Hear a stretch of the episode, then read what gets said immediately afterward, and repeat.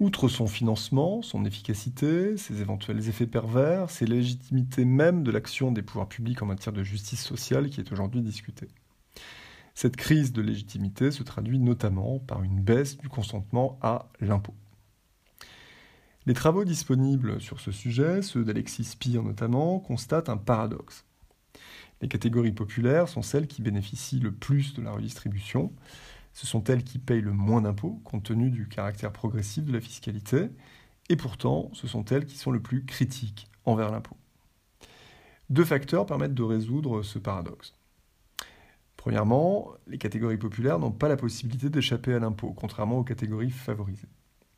Ces dernières bénéficient en effet de réductions d'impôts qui sont de fait réservées aux ménages les plus riches réduction d'impôts en cas d'investissement dans une PME, en cas de, travaux de rénovation d'un logement mis à la location, en cas d'investissement locatif, en cas de dons, etc. etc. Ces réductions fiscales, euh, dont profitent à plein les ménages les plus riches, remettent en cause la progressivité de l'impôt, ce qui contribue à éroder sa légitimité. Deuxièmement, les catégories populaires sont surreprésentées dans les territoires ruraux et périurbains, c'est-à-dire dans les territoires les moins bien équipés en services collectifs, hôpitaux et transports publics notamment. Elles ont donc le sentiment de payer pour des services collectifs auxquels elles n'ont que difficilement accès. Ce recul du consentement à l'impôt par les catégories populaires fait écho au recul du consentement aux cotisations sociales par les entreprises.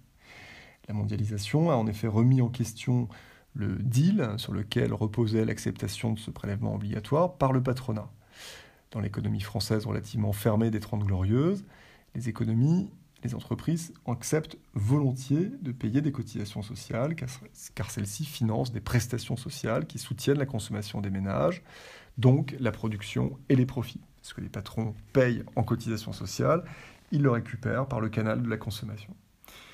Mais la donne change à mesure que l'économie française s'insère dans le commerce international.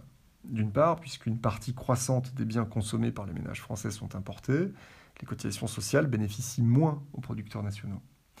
D'autre part, les entreprises françaises sont désormais en concurrence avec des entreprises étrangères qui payent moins de cotisations sociales. Les cotisations sociales sont donc perçues comme une charge qui alourdit le coût du travail et nuit à la compétitivité. Le consentement à l'impôt et plus largement au prélèvement obligatoire est donc remis en cause et avec lui la légitimité même des politiques de justice sociale.